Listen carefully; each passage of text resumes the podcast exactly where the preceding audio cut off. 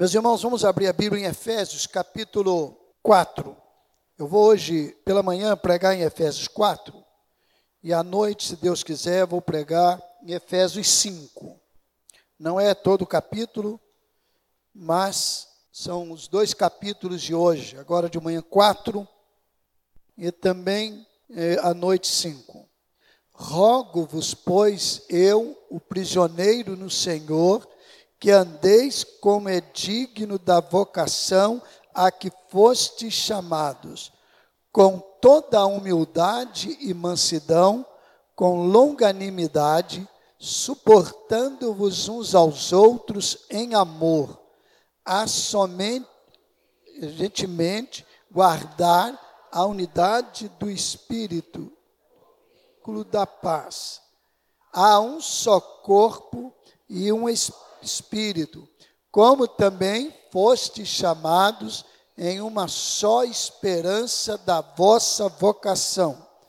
Há um só Senhor, uma só fé, um só batismo, um só Deus e Pai de todos, o qual é sobre todos e por todos e em todos. Mas a cada um de nós foi dada a graça conforme a medida do dom de Cristo. Por isso foi dito: subindo ao alto, levou cativo o cativeiro e deu dons aos homens. Ora, isto, ele subiu, que é, senão que também desceu às partes mais baixas da terra. Aquele que desceu é também o mesmo que subiu muito acima de todos os céus para cumprir todas as coisas.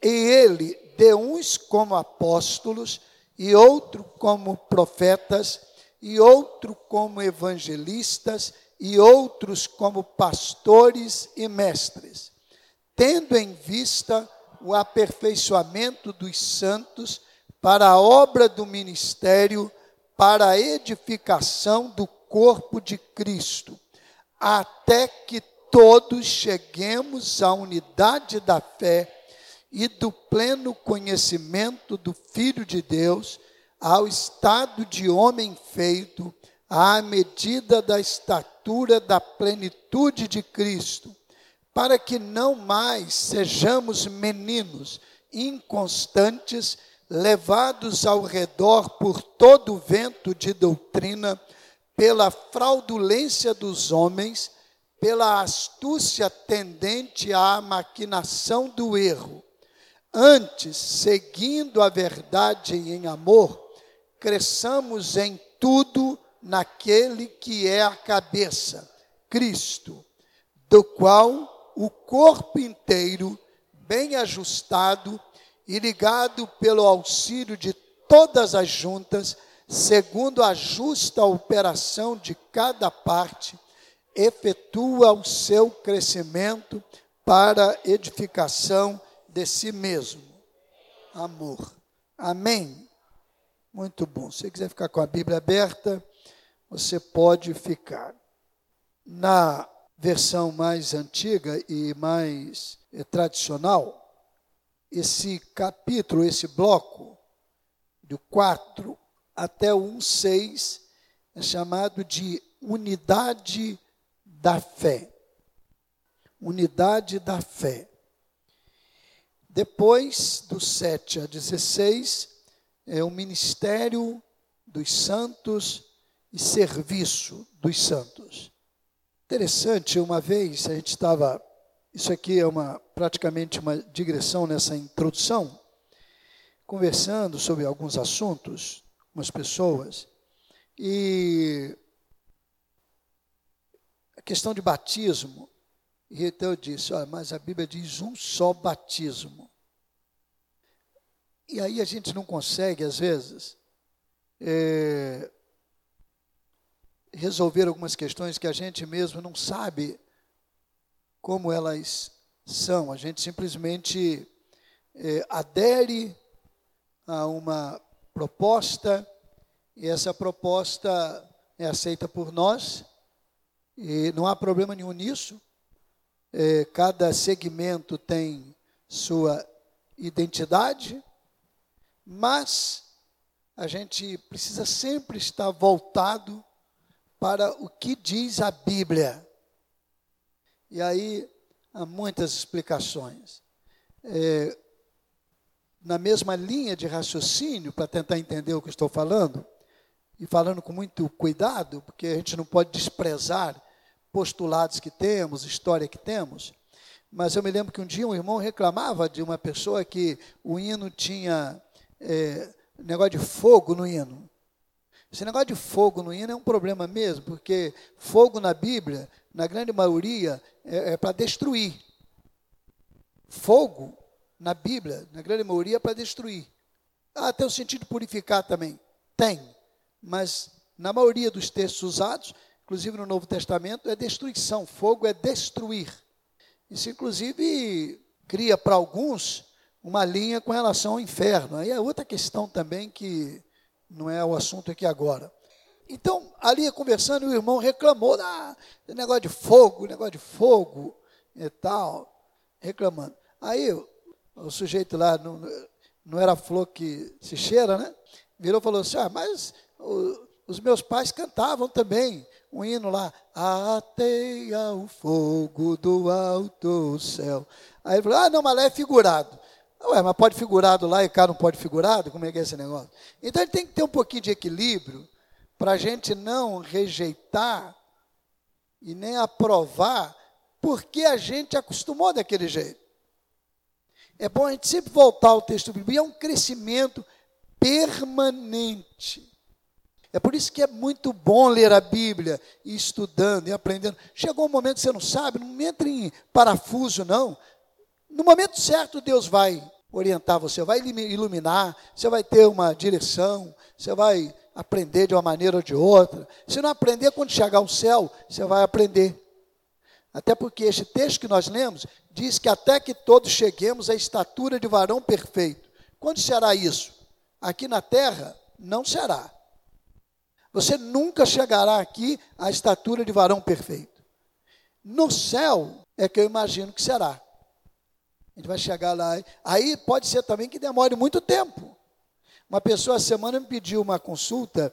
Ela recebe o Café com Cristo, um estudioso, inclusive, é, da Bíblia, um diácono do Rio de Janeiro, uma pessoa muito formada. Ele falou, pastor, eu estou consultando dez pastores sobre como é que vai ser o céu. Meu filho é adolescente e diz que é, o que, que nós vamos ficar fazendo no céu? A eternidade toda, o que, que nós vamos ficar fazendo lá?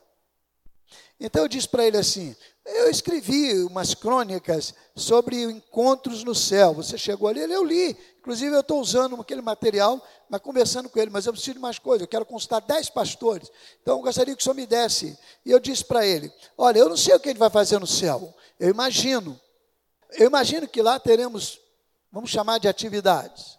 Agora, veja bem, diga para ele, é o que eu imagino. Diga para ele que no céu a gente não vai ter noção de tempo. Tempo nós temos aqui a noção. Temos o cronos, não é? A cronologia, o, horário, segundo, minuto, não é? Às vezes você pensa assim, olha, um minuto passa rápido. Poxa, como passou rápido isso aqui? Se você estiver num avião ele entrar numa turbulência, um minuto de turbulência, já pensou? Mas nem aquelazinha assim, não. Eu, eu, hoje eu estou dormindo nessa. Hoje eu estou dormindo nessa aí. Mas é aquela turbulência. Um amigo falou comigo, eu gelei. Falei, ah, que, pera em Deus que nunca acontece comigo.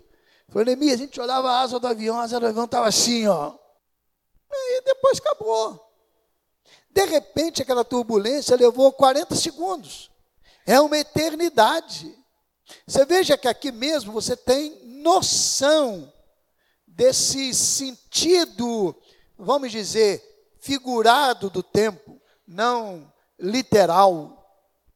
Você tem aqui um minuto para acabar o jogo de futebol, seu time está ganhando de 1 a 0 e o outro está no ataque o tempo todo, seu time está esgotado. Um minuto parece meia hora para o outro que quer que o time faça o gol, porque o time está perdendo, um minuto passa. Mas juiz ladrão, não deu 30 não deu 10 segundos. Ele teve 90 minutos mais tempo de, de, de, de, de acréscimo para fazer o gol, não fez. O juiz acabou com 10 segundos antes. Ele, mas o gol poderia sair com 10 segundos, sem dúvida poderia sair. Veja aqui, então eu disse para ele: olha, no céu, eu imagino que seja assim, nós não vamos ter noção de tempo. Segunda questão que eu analiso para você, se você satisfazer, depois eu tenho que pensar em mais coisas. É, o seu filho já deve ter estado em algum lugar, numa festa, numa brincadeira, num lazer, num passeio, em que ele ficou pensando: puxa vida, é, quem dera que não acabe isso aqui. Quando acabou, puxa, já vamos embora, de tanta alegria, de tanta satisfação. Quem estiver no céu vai ter tanta alegria que não vai se entediar por isso. Mas era uma questão de um adolescente que trabalhou aquela questão. Meus irmãos, eu disse isso tudo para mostrar que a gente pode crescer lendo a Bíblia com equilíbrio e ter cuidado. Por isso que eu fiz essa abordagem aqui. Paulo está falando da unidade da fé. O que é importante na vida cristã é essa unidade da fé.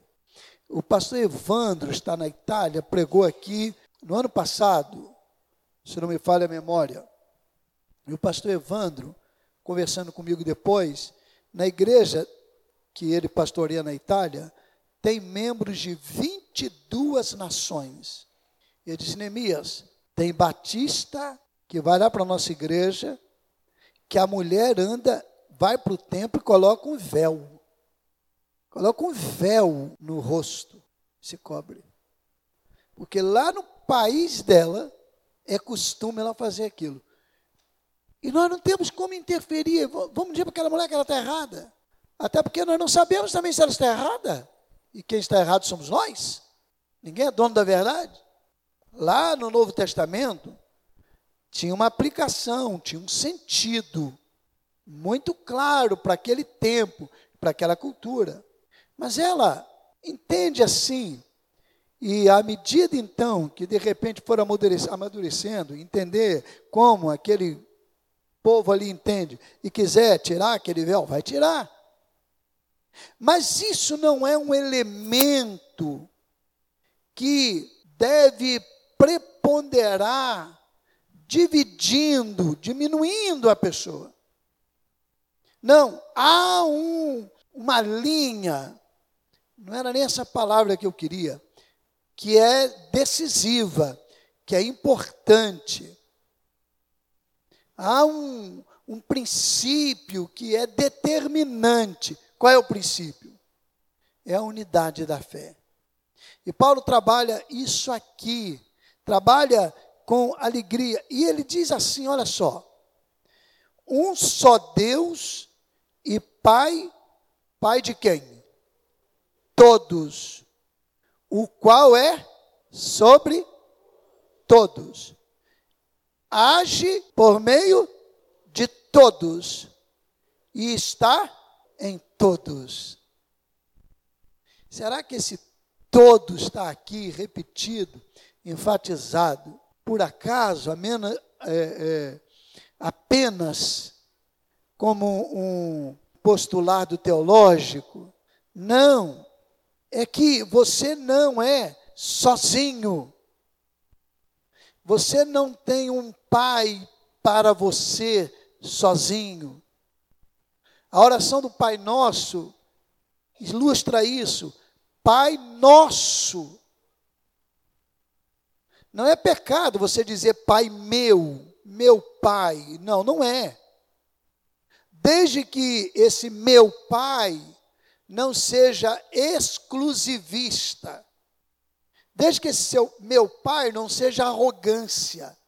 Mas quando você pensa no corpo, é nosso pai. Porque ele é pai de todos. Ele age por meio de todos. Ele está sobre todos. Ele não é exclusivamente meu ele é de todos. Agora, se você avançar mais um pouquinho, você vai perceber que no verso 13 diz assim: até que todos cheguemos à unidade da fé e do pleno conhecimento do Filho de Deus. Olha só, não é uma corrida em que um chegará primeiro, em que um será mais importante, em que um é, terá o destaque, em que um estará no pódio, no lugar mais alto, em que um terá a medalha de ouro, e o outro é de prata, e o outro é de bronze, e os outros então a medalha de participante. Todos chegarão, chegaremos, deveremos chegar à unidade da fé. Nós não estamos sozinhos, não estamos correndo sozinhos, nós não estamos nessa empreitada sozinhos. Jesus não morreu porque ele queria que um tivesse proeminência sobre o outro. Isso é muito importante para nós. Isso deve ser muito importante para nós. Isso vai eliminar uma série de ziquiziras nossas, individuais. Quando eu pensar que o meu irmão, o meu semelhante, e aí esse pai de todos, eu não posso afirmar, nem de um lado nem de outro, que está falando apenas e exclusivamente de cristãos. Até porque ele é pai de todos mesmo, todos. A gente faz aquela certa forma aplicação e não está errada de que João 1 diz que só é filho de Deus aquele que crê em Jesus. Tem esse sentido. Não estou discordando disso. Entretanto, quem ainda não se entregou a Cristo não é filho de Deus? Você teria coragem de afirmar isso? Eu hoje não tenho. Eu não estou discordando e aceitando esse postulado, embora talvez fosse o único verso bíblico que a gente pudesse afirmar essa relação de paternidade, essa relação de filiação, seja este texto de João 1. Nós temos outros também que falam sobre a filiação, mas eu digo que só seria filho de Deus os que creem em Jesus. Então os outros são filhos do diabo. Olha o perigo. Mas deixando essa questão, a gente pode considerar que o Pai é Pai de todos. Quem agora de manhã, em vez de vir para aqui, para celebração nossa, ou então para um templo evangélico, que crê na mesma é, fé que cremos, e até batista mesmo, que é mais ainda delimitado, é, e vai para um terreiro, e vai para um local de é, adoração totalmente contrária àquilo que a gente crê e que a gente não vê fundamento, Deus é pai daquela pessoa também. Aquela pessoa é filha de Deus. Até porque, se no futuro ela entender que aquilo não faz parte do plano de Deus, e se render ao senhorio de Cristo, aceitar Jesus, ela não era filha do diabo e passou a ser filha de Deus. Deus é o dono da vida, só Deus dá a vida. Então, nesse sentido, ele é pai de todos. Logicamente que a gente avança nesse entendimento de que em Cristo nós somos feitos filhos de Deus. Não há problema também nisso. Mas o que eu quero enfatizar é que todos, todos, não estamos sozinhos. Não estamos sozinhos. Mas olha só, que curioso. Esse todos não significa que essa bênção é aplicada no atacado. Há pessoas que pensam assim. Não. Olha só. Paulo diz assim: "E a graça foi concedida a cada um de nós, segundo a proporção do dom de Cristo. A experiência pessoal. Nós fazemos parte de um todo, a partir de uma experiência individual. Então, se é filho de batista, se é filho de cristão, e aqui é apenas a ênfase, não é exclusão de um ou de outro, se é filho de presbiteriano, se é filho de metodista, se é filho de qualquer cristão, não faz da pessoa uma pessoa cristã. Porque ela terá a sua experiência. A graça é sobre todos, a experiência é individual. E a partir então dessa experiência individual, a gente faz parte então desse corpo maravilhoso que é o corpo de Cristo. Esse corpo que é bem ajustado, esse corpo que é trabalhado pelo Espírito para crescer em amor. Esse corpo que é trabalhado pelo Senhor com dons dados a pessoas para que o corpo, não é? Todos sejam aperfeiçoados, sejam é, edificados, cresçam no conhecimento daquele que nos salvou. Esses dons são repartidos para que a gente que teve uma experiência pessoal, faz parte do todo, agora contribua para que o outro também cresça, com o dom que Deus deu a cada um de nós. Na igreja de Jesus, todo mundo tem dons dados pelo Senhor, pelo menos um, todo mundo. Mas deixa eu te fazer uma distinção aqui, que é muito importante você fazer, sobretudo nós que somos criados é, no contexto evangélico, e no caso batista, meu caso, e a maioria aqui, nem sempre a gente dá conta disso. Dom, serviço, é diferente de cargo.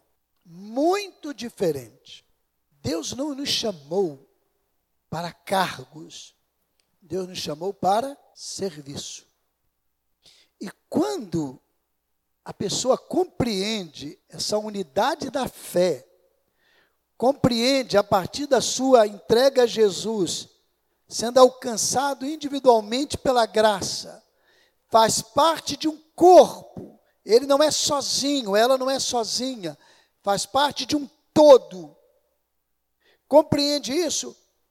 Se de repente, naquela circunstância, administrativa, circunstancial, ela é destacada para um cargo, aquele cargo não tem nenhuma importância se ela não cumprir com alegria o serviço de contribuir para o bem do corpo. E esse é um perigo, porque durante muito tempo se pensou que o melhor cristão é aquele que mais coisas fazia a partir da perspectiva de um cargo. E não, é serviço é cooperar para o bem do corpo, é cooperar para que todos cresçam, é cooperar para que todos se ajudem. Pastor Isaltino, de saudosa memória, um dos mais proeminentes escritores deste país, fez conferência aqui na nossa, nossa igreja. Contou uma vez, ele contou isso numa crônica, inclusive, que eles tomaram uma decisão na igreja deles Domingo não havia trabalho pelos profissionais. Nenhum funcionário trabalhava no domingo na igreja. Ué, mas como que fazia então? Eles se propuseram a fazer um rodízio através de voluntariado. O funcionário estava de folga no domingo.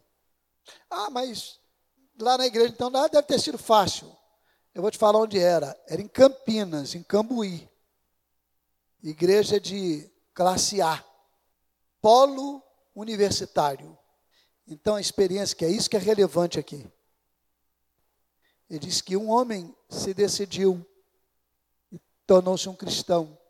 E quando ele foi dar o testemunho, dizer por que, que ele se interessou pelo Evangelho, ele disse: Eu estava passando um dia aqui de manhã, eu moro aqui perto, e eu passando, e o que me chamou a atenção, porque eu vi a doutora Fulana de Tal, varrendo à frente do templo.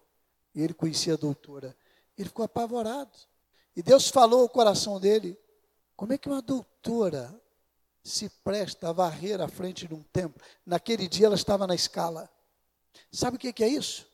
Se se adota ou não essa prática que eles adotaram, não estou dizendo que tem que adotar, mas depende, sabe o que é isso? Isso é compreensão de serviço, crescimento do corpo. Uma alma foi para o céu, porque uma doutora se propôs a varrer à frente, ela estava na escala naquele dia. E de manhã, no domingo de manhã, ela estava lá, fazendo com alegria. Meus irmãos, eu sou careca de igrejas, eu sou rato de igreja. Compreendem essa expressão, né? Rato de igreja é uma expressão, não é? Rato, não é? Não ofende vocês, não, né? todo mundo sabe essa expressão. Rato de igreja, porque eu cresci. Eu fui para a igreja antes de eu nascer, né? Mas como é que podia ir? Porque vocês consideram o nascimento depois que aparece. Eu não. Eu considero nascimento quando já gera concepção. Por isso que depois de três meses, para mim, eu já fiz a idade seguinte. Eu já estou com 60 anos. Claro, senão a gente aprova o aborto, é para matar. Se não tem vida, eu já tenho um ano, meu amigo. Três meses de vida com mais nove de gravidez. Se você souber que você só teve oito de gravidez, não sei o quê, então conta quatro. Mas isso aqui é outra coisa, é mais zoeira mesmo. Mas eu fui para a igreja desde o ventre da minha mãe.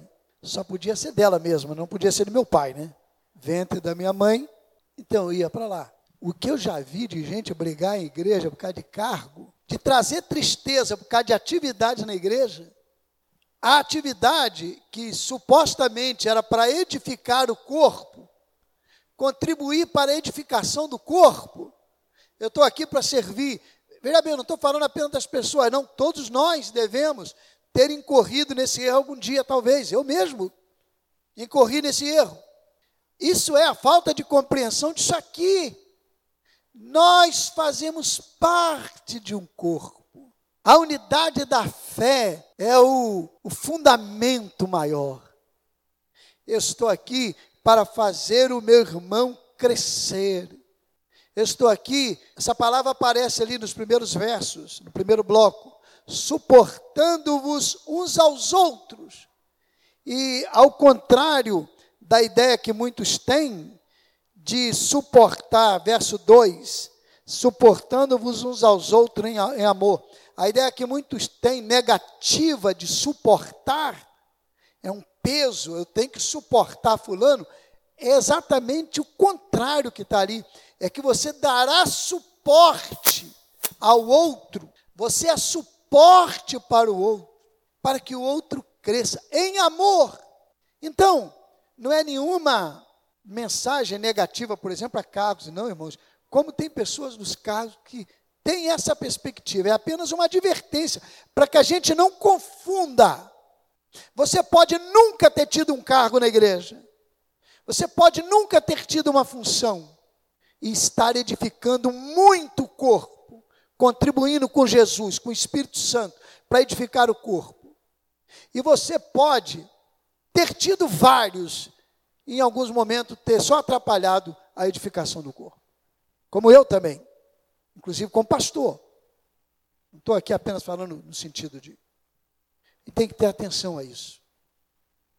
Nós estamos juntos numa corrida, numa caminhada, e todos nós, mercê da graça de Deus, bondade dele, chegaremos à unidade da fé em Cristo a estatura de varão perfeito, de varoa perfeita. Estatura de varão perfeito ali é porque se liga a Jesus. Então eu estou aqui aplicando para nós, não excluindo por gênero. A gente vai chegar a essa estatura, porque o Espírito vai trabalhando. Que a gente não impeça isso na nossa vida e na vida do outro que a gente não impeça isso na nossa vida e na vida do semelhante. Às vezes, uma pessoa que precisa de um suporte, que a gente nem sabe, e a incompreensão nossa dessa realidade, de que fazemos parte do corpo e que estamos contribuindo para o crescimento de todos, devemos ser assim, vai prejudicar aquela pessoa. que está querendo este suporte e que de repente demandará muito tempo para ela alcançar a maturidade, porque nós não nos apercebemos disso. É uma responsabilidade muito grande nossa, sabia? Mas não é uma responsabilidade com peso, não. É uma responsabilidade de saber que Jesus nos deu esse privilégio. Jesus nos deu essa, essa responsabilidade, essa alegria. Jesus nos deu essa condição. Eu vou caminhar ajudando a edificação desse corpo. Você vai caminhar ajudando a edificação desse corpo. E a gente vai chegar. A gente vai chegar junto. Você não está sozinho. A experiência é individual. A graça alcança o seu coração. Não importa se seu pai era cristão, sua mãe cristã, seu avô, seu bisavô, seu tataravô. Também não importa se eles não foram. Você teve experiência com Cristo. Diz, Senhor Jesus, eu quero, sim, eu quero a sua salvação. Essa graça alcançou você. E agora você então faz parte de um todo. Que a gente ganhe cada dia mais a compreensão disso e sirva a Jesus com alegria.